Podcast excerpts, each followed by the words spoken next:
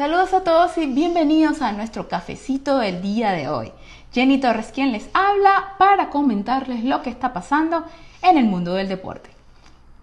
Empezamos con el fútbol y la noticia bomba, que es que el expresidente del Barcelona, José María Bartomeu, fue detenido el lunes después de que agentes de la policía catalana registraran las oficinas del club.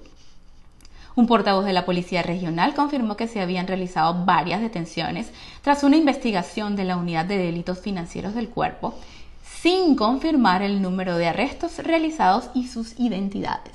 Así que este caso del Barça Gate pica y se extiende.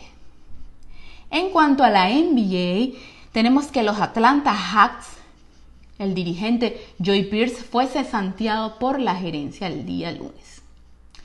El equipo de Atlanta después de armar un verdadero equipo competitivo, un verdadero trabuco, ha enfrentado una serie de bajas y problemas que llegó a esta conclusión de dejar a un lado al director técnico.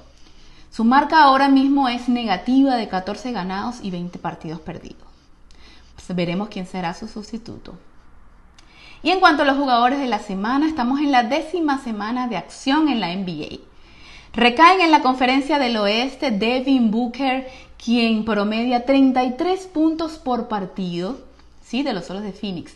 Mientras que por la conferencia del este tenemos a Giannis Antetokounmpo, quien ha empujado a los Bucks de Milwaukee a un 3-0.